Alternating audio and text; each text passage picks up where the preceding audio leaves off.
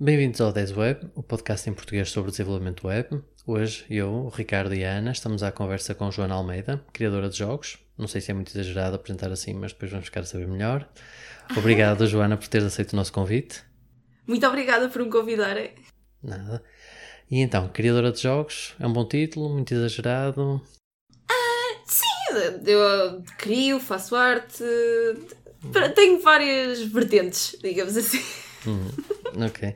Pelo que eu percebi da, da, pesquisa que fizemos, estás mais direcionada para a vertente de ilustração e um bocadinho menos para programação, é assim? Sim, exatamente. Eu, basicamente, eu uh, tenho ideias de jogos na cabeça e programo-as e também faço parte de outra, uh, faço equipa com outras pessoas e uh, faço jogos com elas, mas nessa vertente sou mais artista, não, não programo, não não tem input no design, mas não é tão, tão forte como, como nos jogos que eu faço sozinha, basicamente. Uhum. Mas os jogos são mesmo uma coisa multidisciplinar, não é? Imagem, som, história, programação. Sim, uh... sim, exatamente. Queres falar um bocadinho desse processo? Nós, eu pessoalmente, pronto, a nível de, de desenvolvimento, não costumo, não, nunca fiz nenhum jogo. Uh, uh, Pronto, eu é mais fóruns e bases de dados, por isso é um mundo um bocadinho diferente. Não, os jogos são mesmo uma coisa multidisciplinar, é como estavas a dizer. Há sempre uh, os três pilares principais um, são a programação, pronto, o jogo tem que correr, não é? tem, que, tem que fazer coisas. Um, os artistas, que trazem a arte todo ao jogo, e o áudio, basicamente música, efeitos sonoros. Uh, Uh, todas essas coisas. Uh, se bem que há jogos mais experimentais que não, uh, por exemplo, não têm artista, que é só uma, uma experiência auditiva. há outras que também só têm imagens. Ah, isso é só coisas mais experimentais, mas o mais normal é mesmo haver sempre, pelo menos, um programador, um artista e um, um músico. Uhum. Joana, tens um jogo que é bastante popular ultimamente, que é o Nanny. Como é que foi o desenvolvimento do Nanny? Já vimos dizer que foi um jogo feito no fim de semana, não é assim? Sim, senhor. O Nanny foi uma ideia completamente estapafúrdia. Uh, aquilo, nós uh, somos cinco pessoas a fazer o jogo. Uh, já, já fomos mais, já tivemos dois músicos, mas entretanto um infelizmente teve que se ir embora. mas basicamente aquilo foi para um fim de semana uh, para, criar uma, uh, para criar um jogo numa Game Jam. Uh, uma Game Jam é tipo um evento, normalmente dura um fim de semana, às vezes tem durações mais curtas ou maiores, mas normalmente é sempre um fim de semana. Um, e basicamente é fazer um jogo nesse espaço de tempo com base numa, num tema que eles dão. E o tema que eles deram nesse, Uh, dessa vez foi arcade. Então a gente queria fazer um jogo que fosse engraçado e que desse para jogar naquelas arcadas antigas, que fosse parecido com os jogos que a gente jogava nessa altura. Uh, e então isto começou tudo, sei lá, às 5 da manhã e as pessoas estavam todas assim um bocado inebriadas uh, de sono. E, e houve um de nós, que foi o Henrique, que disse: Então, e se fôssemos uma ama a dar almofadadas nos putos para eles irem para a cama? E eu, a gente, depois ainda tentámos outras ideias, uh, mas aquela agarrou. Uh, o pessoal gostou da ideia e depois acabámos por fazer o jogo. Tínhamos uh, dois programadores, o Fred e o Henrique, tínhamos dois artistas, eu e o Edgar, e tínhamos o nosso músico que era o David que entretanto teve que sair, e agora uh, temos outro músico nosso, que é um outro grande amigo nosso, que é o Tiago, e fizemos tudo nesse fim de semana. Uh, nós tivemos sorte porque esse concurso era um, patrocinado, entre aspas, por três grandes youtubers. Um, o PewDiePie, o uh, Markiplier e o Jacksepticeye. Uh, e ele ficou colocado entre os cinco primeiros o que nos garantiu que eles fizessem um vídeo sobre o jogo, cada um deles. E os canais deles são bastante grandes e trazem muita gente. Um, e foi aí que o jogo ficou mais conhecido. Foi através do jogo. Agora, quando a gente vai às uh, conferências todas de, uh, para mostrar o jogo, ainda temos bastante gente a dizer: Ah, mas este é o jogo que eu vi o PewDiePie jogar e tudo. e pronto, esse uh, está mesmo nas fases terminais. Queremos acabá-lo o mais depressa possível. Uh, entretanto, temos outras ideias malucas, mas isso agora, enquanto não acabarmos este, já uh, não queremos aventurar-nos assim muito para ela. Eu estive a jogar o jogo hoje e posso dizer que perdi sempre com um miúdo em cima de mim. Ah, sim, isso é o normal. Esse, porque essa versão, pronto, foi a versão que a gente fez para, no fim de semana, não tivemos tempo para muito mais, que é a versão sobrevivência. É, eles vêm uh, incessantemente, nunca param, vêm cada vez mais, e a ideia é sobreviver o máximo número de tempo.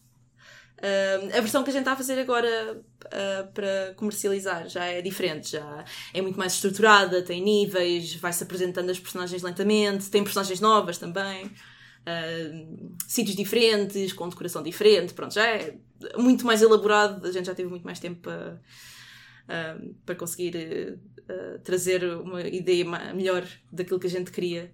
Mas, mas pronto, é, essa é a ideia base, mas ainda temos muito ainda que fazer para, para acabar. Há alguma data para, para isso sair? Para a nova versão sair? a gente queria que fosse nos próximos meses. Já, a gente já anda um bocado a, a, dizer isto há um tempo, mas à medida que a gente vai fazendo coisas vão saindo outros problemas ou queremos fazer mais coisas para tornar o jogo melhor. Ainda não temos uma data específica uh, para lançar, mas uh, esperemos que seja em breve. Muito bem. Oh, Joana, e como é que funciona o teu processo criativo para cada jogo? Queres-nos explicar? Sim, eu normalmente uh, eu tenho muitas ideias, ou o que eu vou criando é basicamente pequenas histórias uh, com personagens e com sítios e pronto, uh, essas coisas todas que as histórias têm. E depois eu tento engendrar uma mecânicas de jogo, ou seja, como é que o jogo vai funcionar, o que é que as personagens têm que fazer, uh, em que ambiente é que elas vão fazer. Um, e depois começo a, a a pensar em como é que isso tudo se integra. Portanto, a personagem vai ter que se mexer, vai ter que atacar, vai ter que uh, saltar, uh, comer coisas. Pronto, há sempre uh, muitas coisas que, que tem que se pensar. E depois a partir daí é começar a, a programar isso tudo para ver se aquilo funciona bem. normalmente a arte faço no fim, Uh, à medida que. Até porque é uma coisa que só se. Só, só agarra mesmo bem no final. Às vezes, um, um estilo de arte que funciona bem à medida que o jogo se vai desenvolvendo, depois começa a tornar-se cansativo ou um, não, não muito coerente com o que o jogo de repente se tornou, porque o jogo muda bastante às vezes. Um, o que é que mas... queres dizer com arte? Desculpa. A arte é, é uma coisa complicada porque o jogo, à medida que vai sendo desenvolvido, uh, ele passa por muitas mudanças. Uh, quando a gente começa, a gente tem uma ideia sobre o que o jogo vai ser, mas à medida que vamos recebendo feedback das pessoas, um, uh, ele vai mudando, até porque ou nós achamos que as coisas têm que ser mudadas para as pessoas perceberem melhor, mudamos a maneira como o jogo se joga. Há muita coisa que ali no meio que pode mudar. E às vezes a arte um, influencia muito o, o, tipo de jogo que, que sai, uh, porque a arte é a coisa mais, uh, sei lá, uh, é, é a primeira coisa que salta à vista de uma pessoa e tem que ser coerente com o que o jogo está a fazer. Por exemplo, uma, uma se fosse o Nani uh, tivesse um, não tivesse um estilo tão cartoony, ou se tivesse uma, uma, um estilo assim mais sério, não funcionava assim tão bem. É mais nesse género que eu quero dizer. Ok.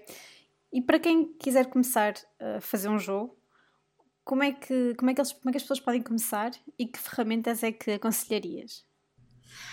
Um, há muitos sítios por onde começar. Depende muito do jogo que se quer fazer, de Uh, uma coisa básica, só mesmo para experimentar. Uma coisa básica, uh, é assim, há muita coisa hoje em dia que se pode usar. Por exemplo, eu uso Unity, uh, Unity 3D, que é um motor de jogo que já existe e que facilita muito as coisas que, que é preciso fazer, sei lá, uh, carregar imagens, uh, carregar sons e pôr os sons a tocar, pronto, isso o Unity trata tudo uh, de, de, maneira muito mais fácil. Há outras mais simples, tem, há o Game Maker, há o Construct, há, há muitas ferramentas de, desse estilo. Um, e depois para fazer as outras coisas, a, música, a arte, também há, há várias ferramentas. Photoshop, tens o GIMP, tens uh, Graphics Gale, há, há, muita coisa que se pode usar. Mas para começar a fazer um, um jogo pequenino, uh, o, o, Unity é bom para começar. Talvez o Game Maker seja melhor. É um bocadinho mais simples, uh, é um bocadinho mais visual. O Unity usa código a sério. Uh, mas uh, para uma pessoa que não saiba fazer código, se calhar o Game Maker é mais fácil porque tem um. um é mais um.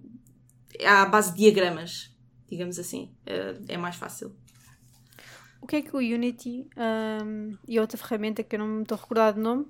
É o Game Maker. O Game Maker. O que é que eles permitem fazer?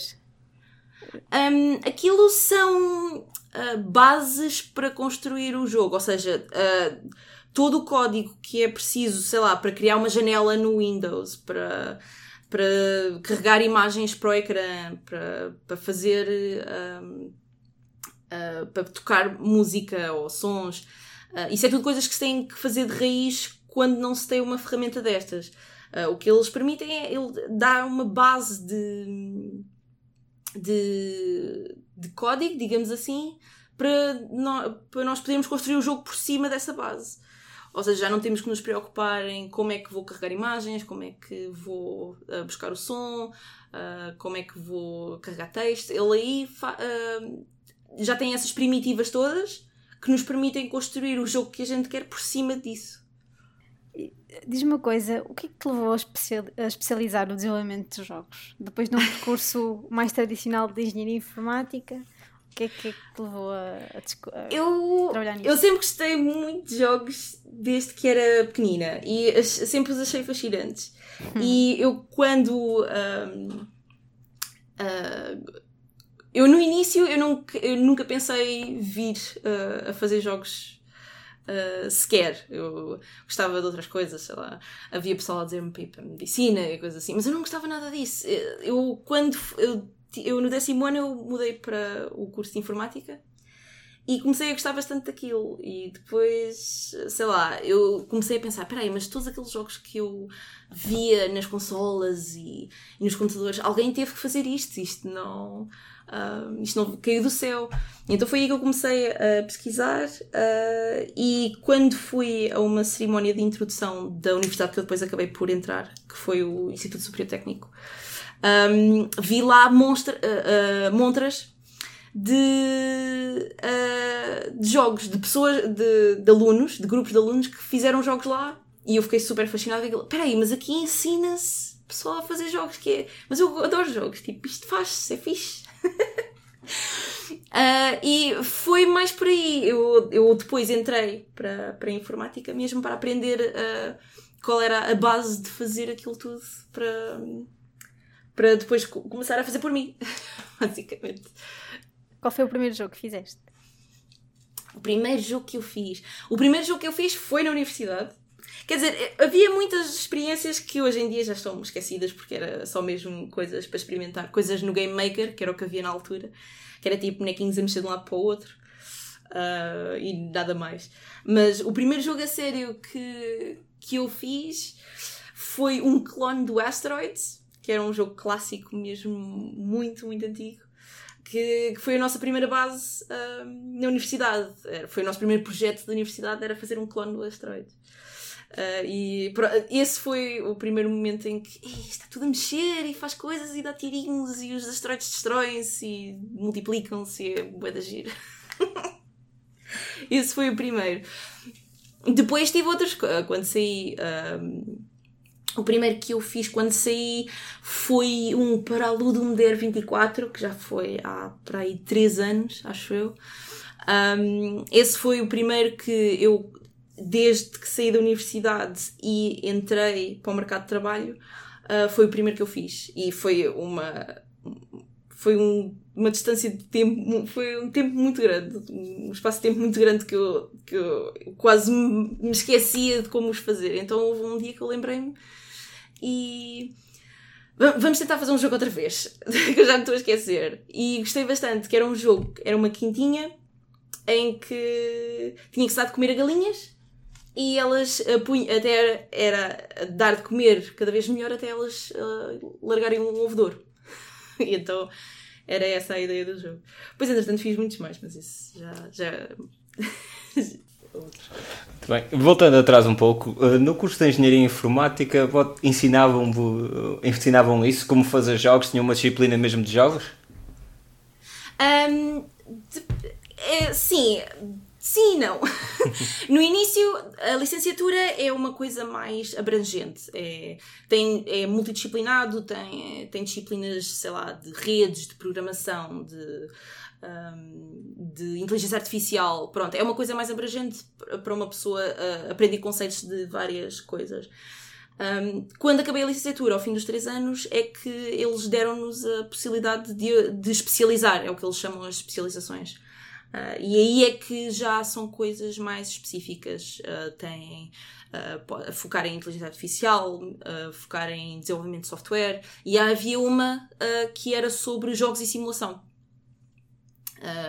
Toda, porque tá, lá eles combinam simulação lá também. e foi essa que eu escolhi. Essa foi a minha primária. que eu combinei com desenvolvimento de software, porque no fundo jogos acabam por ser software.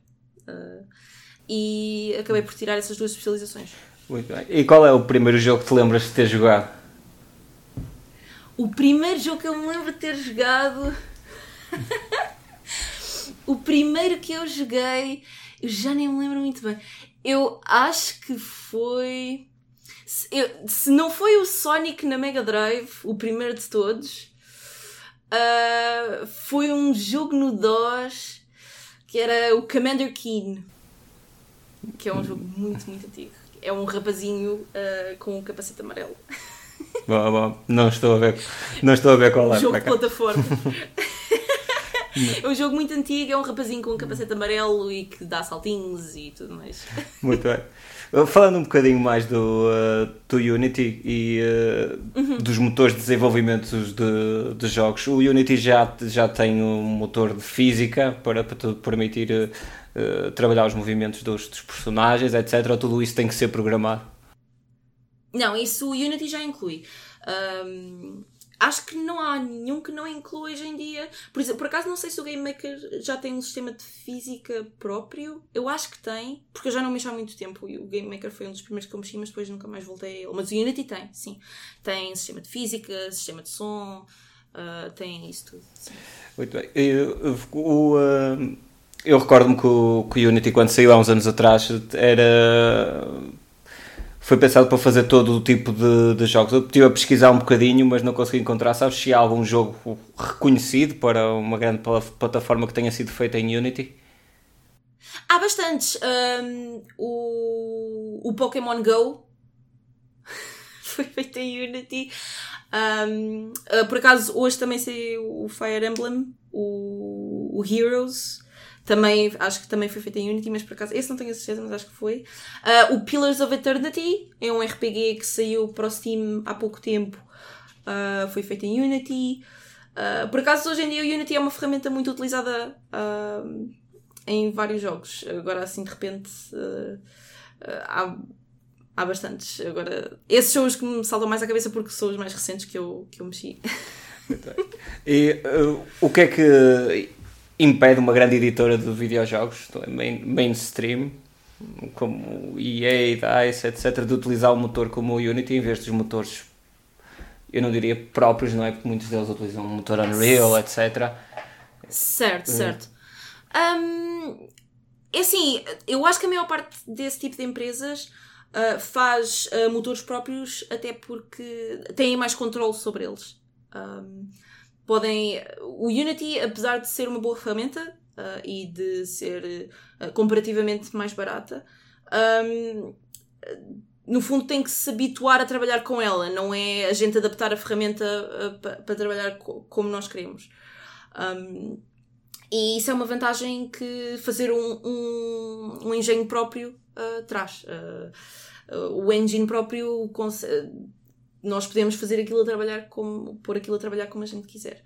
Uh, por isso é que as grandes empresas fazem isso porque basicamente têm dinheiro e conseguem contratar pessoas bastante, uh, um, bastante, bastante, capazes de fazer uh, coisas desse género e têm, podem contratar muita gente e elas colaboram todas e fazem, fazem o engine e assim ficam com uma coisa própria Uh, e que podem usar no que quiserem e, e, adaptar como quiserem, basicamente. Ok.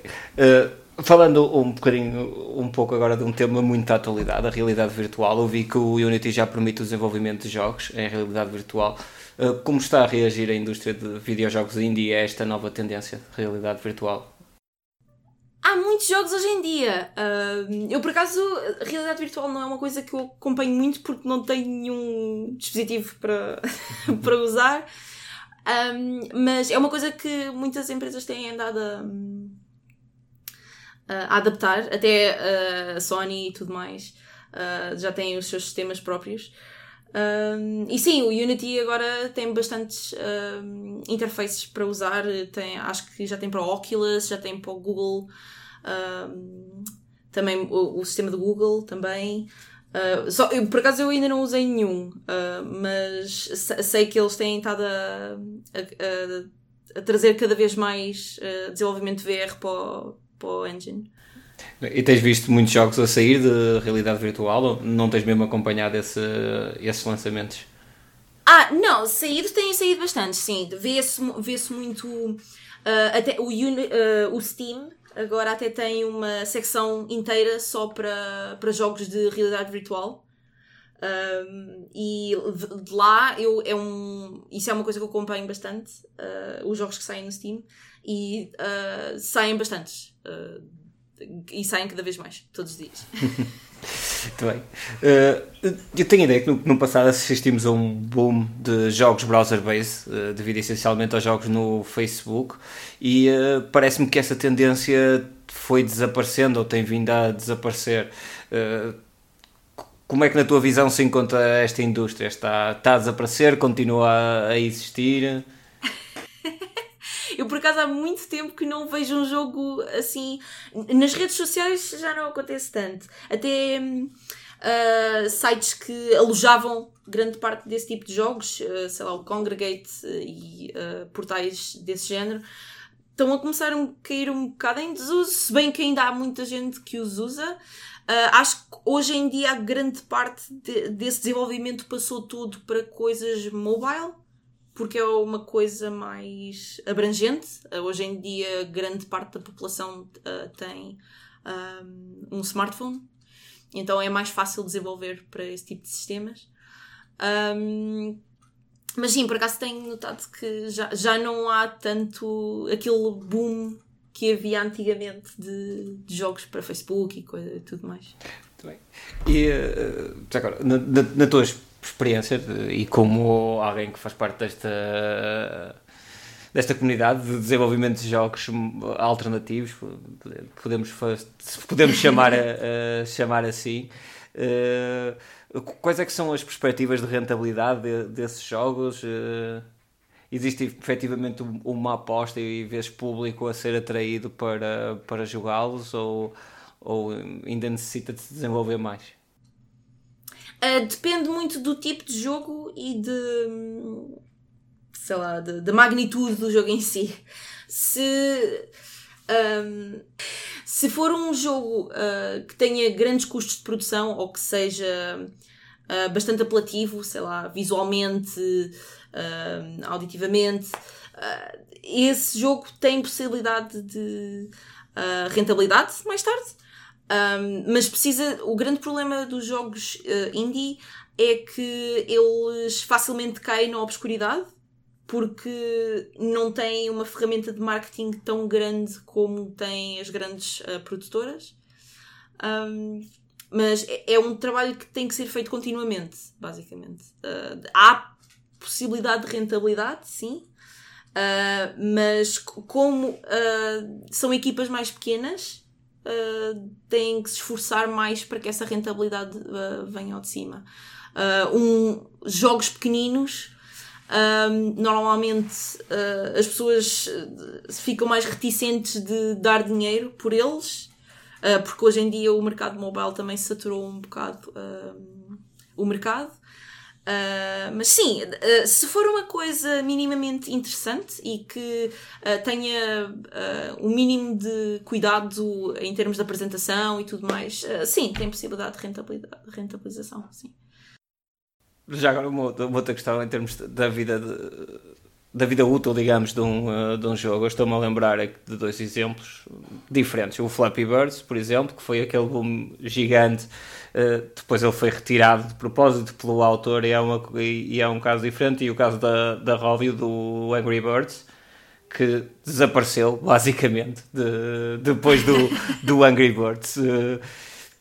Como é que vês isso? Achas que, a gente, que o, foco das pessoas é demasiado pouco nesse, nesses jogos? O ideal será as, as, produtoras indie de videojogos saltarem para outras plataformas, mesmo como para PlayStation, PC, através de Steam ou outras? Uh, depende, depende, lá está, depende muito do tipo de jogo, porque há, há certos tipos de jogos que funcionam bem numas plataformas, mas não funcionam tão bem noutras. Um, por exemplo, um, um jogo como o Pillars of Eternity, que eu tinha mencionado há bocado, que é um RPG mesmo muito complexo. Um, eles fizeram o jogo especificamente para uh, PC e não o lançaram em consolas porque é um jogo que envolve muito uh, micromanagement. Uh, as pessoas têm que estar constantemente a clicar em sítiozinhos e a posicionar as personagens nos sítios corretos, que é uma coisa que, sei lá, em consola não funciona muito bem. Em mobile era quase impossível porque tem tanta coisa para mostrar numa certa altura que o ecrã ficava só cheio com a interface e não se via o jogo sequer. Uh, mas sim, isso depende muito uh, da. Uh, a, a, plataforma dita um bocado o estilo de jogos que vão lá aparecer, mas há, há sempre uma possibilidade, se bem que Uh, por exemplo, jogos mobile no Steam não são vistos com, muitos bons, com muito bons olhos. Uh, porque são, a maior parte deles são uh, feitos assim um bocadinho à pressa e não têm em consideração que, sei lá, um, o tamanho de um, de um ecrã de telemóvel não é a mesma coisa com um monitor de PC, os controles não são os controles touch-based touch de, de um de um smartphone não são a mesma coisa que usar rato e teclado. Pronto, uh, uh, depende. Um jogo pode ser uh, adaptado às várias plataformas, mas tem que ter em atenção as, especificidades, as especificidades de cada uma, basicamente.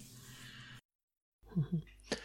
Ainda na, na, questão da rentabilidade, um, outro dia estava a ler um artigo pronto, de, um, de uma pessoa que, que, que gosta bastante de, de, de, jogar e tudo isso, mas que estava um bocado irritado porque agora basicamente na maior, na maior parte dos jogos tudo aquilo que, que, se quer fazer mais tem que se pagar. Quero passar de nível, tenho que pagar. Quero ah, ter sim. mais esta arma ou mais esta, esta coisa diferente, tenho que pagar.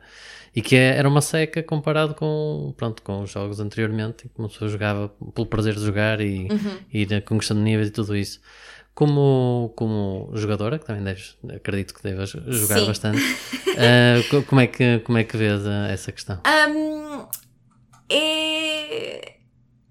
É, é o, o, típico caso de preço por ter com e preço por não ter. Eu percebo uh, o porquê deles fazerem esse tipo de sistemas de um, irem uh, dando à colherada basicamente o conteúdo uh, dar vidas e tudo mais. Uh, se bem que eu, eu sinceramente eu prefiro uh, pagar por um jogo e ter a experiência e não ter que estar a pensar epá, daqui a 5 níveis vou ter que uh, pagar X ou Y ou ter que ver um vídeo ou tudo mais. mas eu percebo porque é que as companhias fazem esse tipo de sistemas, porque eles conseguem ter mais pessoas a experimentar o jogo. Uh, é, uh, ou seja, a população que vê o jogo em si é maior. Ou se, e por, por acréscimo, também a, o- a quantidade de população que vai continuar a jogar o jogo é probabilisticamente maior. Um, ou seja, a barreira de entrada é muito pequena e há muita gente que pode experimentar uh, e há de sempre haver alguém que vai ficar porque gosta de- do tema ou de- de- do jogo em si. Um, é, é um, é um mercado diferente. Uh, nos jogos de PC uh, e de consolas e, e isso tudo, um, as pessoas estão mais habituadas uh, a pagar uh, por, uh, por uma experiência. A gente paga um jogo, joga o jogo e acabou. Uh, em mobile adap- adaptou-se esse sistema e pronto, agora acho que já não há volta, volta a dar. As pessoas uh, já se habituaram a, a poderem experimentar e se quiserem põem dinheiro no jogo, se não podem deixar de lado. Uhum, ok. E ehm, tens algum jogo favorito? Para telemóvel. É. Ou um mas- jogo favorito assim. Sim. Hum, um jogo favorito. Eu. É Assim, há um jogo que foi basicamente o jogo que me ah, abriu ah, os olhos para todo o mundo indie. Ah, que esse é um dos jogos que eu, que eu tenho um lugar especial no coração. Um, porque basicamente eu quando estava na universidade eu, um, eu via os jogos como uma coisa megalómana. Eu pensava que jogos era só coisa que equipas de 50, 60 pessoas ou mais uh, conseguiam fazer. Uh, e quando joguei aquele jogo, que era o Aquaria, uh, é um jogo de exploração subaquático e de aventura. Eu quando joguei aquele jogo e cheguei ao fim e, vi- e vi os créditos do jogo e vi que tinha sido feito por duas pessoas, eu fiquei uh, abismada. Eu, tipo, como é que isto é possível? Uh, duas pessoas fizeram este jogo, mas este jogo está super giro e tem uma arte espetacular e está super bem feito. Uh, e pronto, esse jogo tem um lugar especial, porque foi aí que eu comecei a perceber que uh, jogos afinal não é coisa só para equipas enormes de, de EAs e Ubisoft e coisas do género. Uhum, ok. E eh, tens algum jogo que estejas à espera que saia agora este ano? Ah, tantos! Um, os dois. O, o que eu estou mais, mais à espera, eu por acaso não sei se vai sair este ano, eu acho que vai sair este ano. Ah, o Divinity 2. Ah, o Divinity ah, começou há muito, muito tempo atrás. Eu, quando joguei, foi o primeiro deles, o primeiro de todos, que foi o Divine Divinity. Ah, eles, entretanto, fizeram já duas campanhas de Kickstarter. Uh, para o primeiro e para o segundo. O segundo, a campanha de Kickstarter acabou o ano passado e eles uh, estão a fazer o jogo agora. Uh, e eu acho que vai sair este ano e eu estou super entusiasmada porque eu adoro uh, aquele tipo de jogos e quero mesmo, mesmo jogar o jogo. Estava aqui a fazer uma, uma pesquisa rápida também, a ver se, se havia alguma ligação com outro tema que me interessa, que é a banda desenhada, por acaso estava aqui a procurar indie games e comics, não sei se, se recomendas alguma coisa ou se, Há se um- acompanhas algum tipo. Uhum. Eu conheço um que é. Como é que ele se chama? Há um que eu sei que teve uma campanha há pouco tempo que, que veio de uma comic.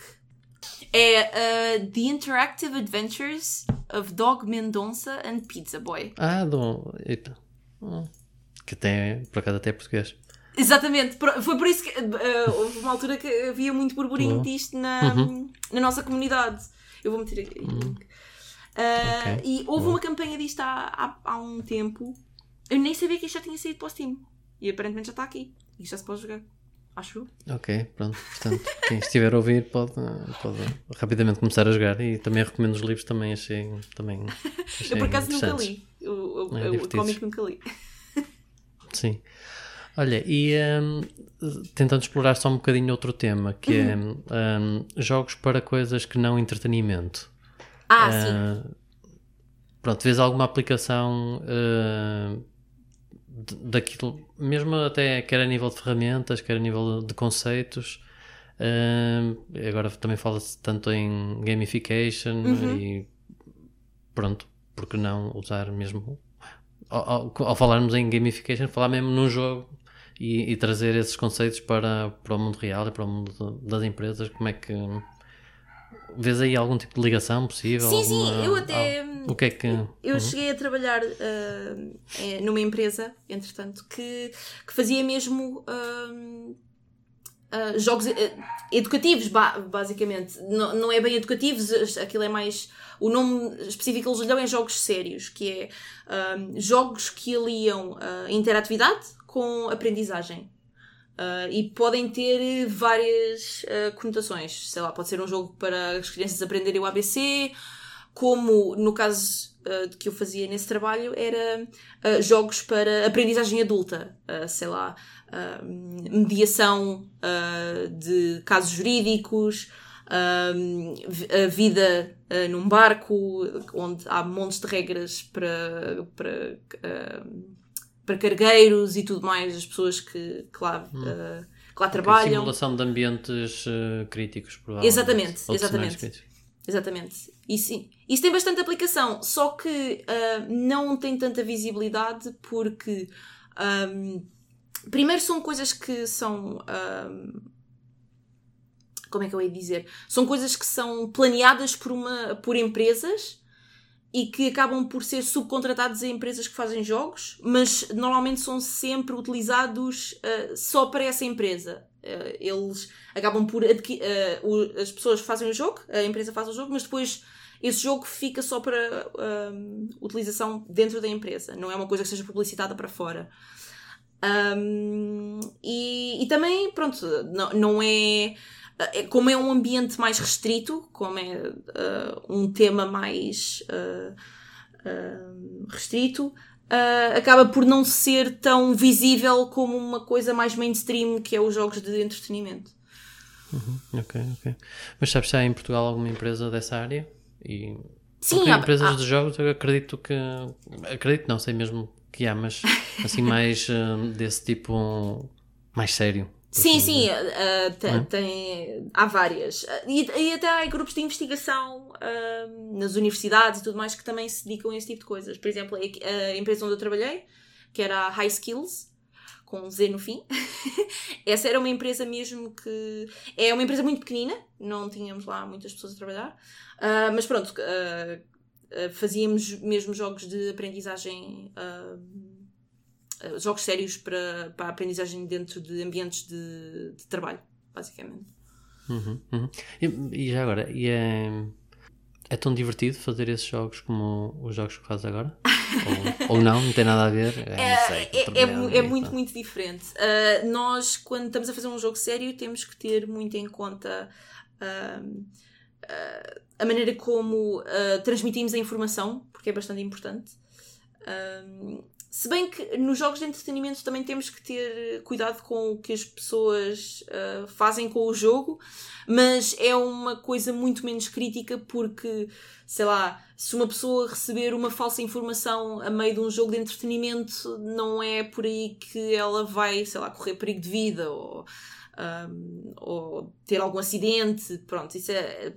Os jogos sérios são piores nesse aspecto, uh, entre aspas porque precisam de ter muito cuidado com o conteúdo.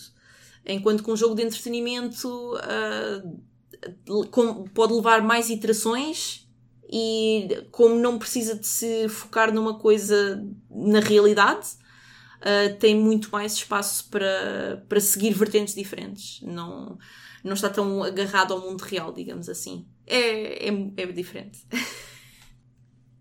Joana, para concluir, pedimos-te agora algumas respostas rápidas. Ok. Uh, expectativas para os próximos 12 meses, nível de web. De web. Um, eu web, eu gosto muito de publicar os meus jogos na web, especialmente uh, em uh, ah, HTML5. Gosto, gosto de meter os jogos lá, por isso quero continuar a fazer isso. Uh, e começar a, a fazer sites específicos para os meus jogos, coisa, que, coisa que eu não faço. Um site mesmo todo bonitinho, uh, com scrolling e coisas a aparecer e desaparecer e coisas tudo mais. que é, eu vejo muitos jogos fazer, só que ainda não tive paciência para, para começar. Queria fazer uma coisa desse género, fazer uma página web mesmo a sério. Uh, e pronto, basicamente é, é isso. Uh, muito bem. E qual é que é a app mobile que não dispensarias? Uh, a app web que eu não dispensaria provavelmente seria o Twitter. Porque uh, acabou por se tornar na ferramenta que eu mais uso para publicitar o meu trabalho.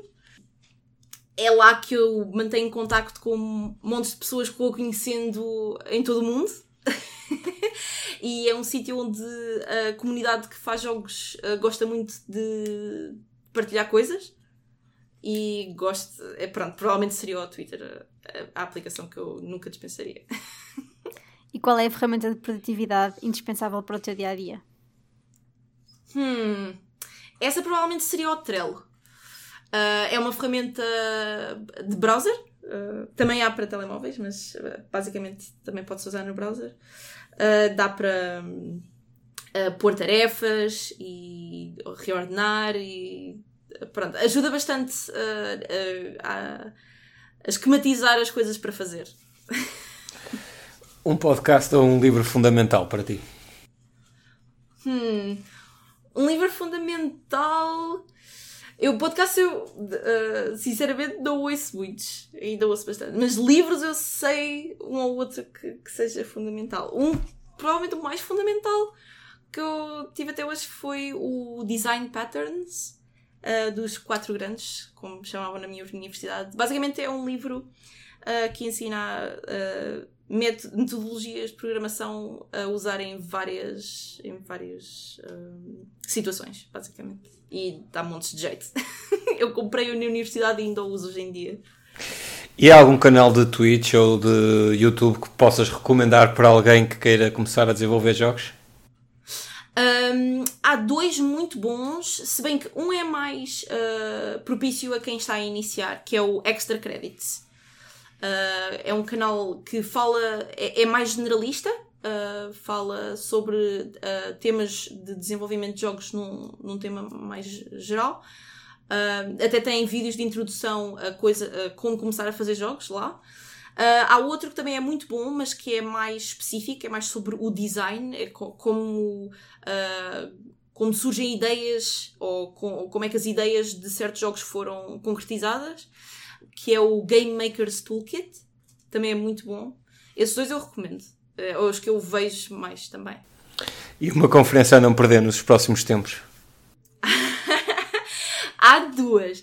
Uh, a primeira vai correr daqui a muito pouco tempo, que é a, a, a, Game Developers Conference, mas essa é em San Francisco, que é muito, muito longe.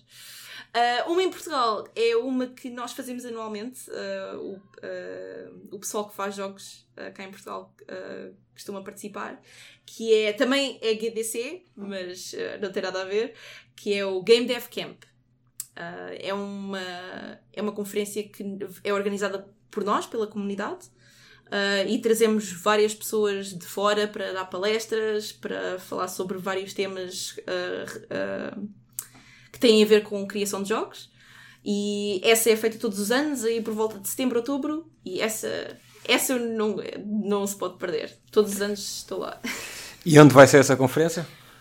Uh, tem sempre um sítio diferente. Uh, até há uns tempos tinha sido na Microsoft na, no Parque das Nações. Um, uh, ah, este ano não sei se vai ser lá ou não. Eles, uh, a organização estava a dizer que era possível que mude localização. Vamos ver. Mas é sempre em Lisboa então? Uh, sim, sim, em princípio será em Lisboa. Sim. E sugestão de um próximo convidado? Sugestão do próximo convidado.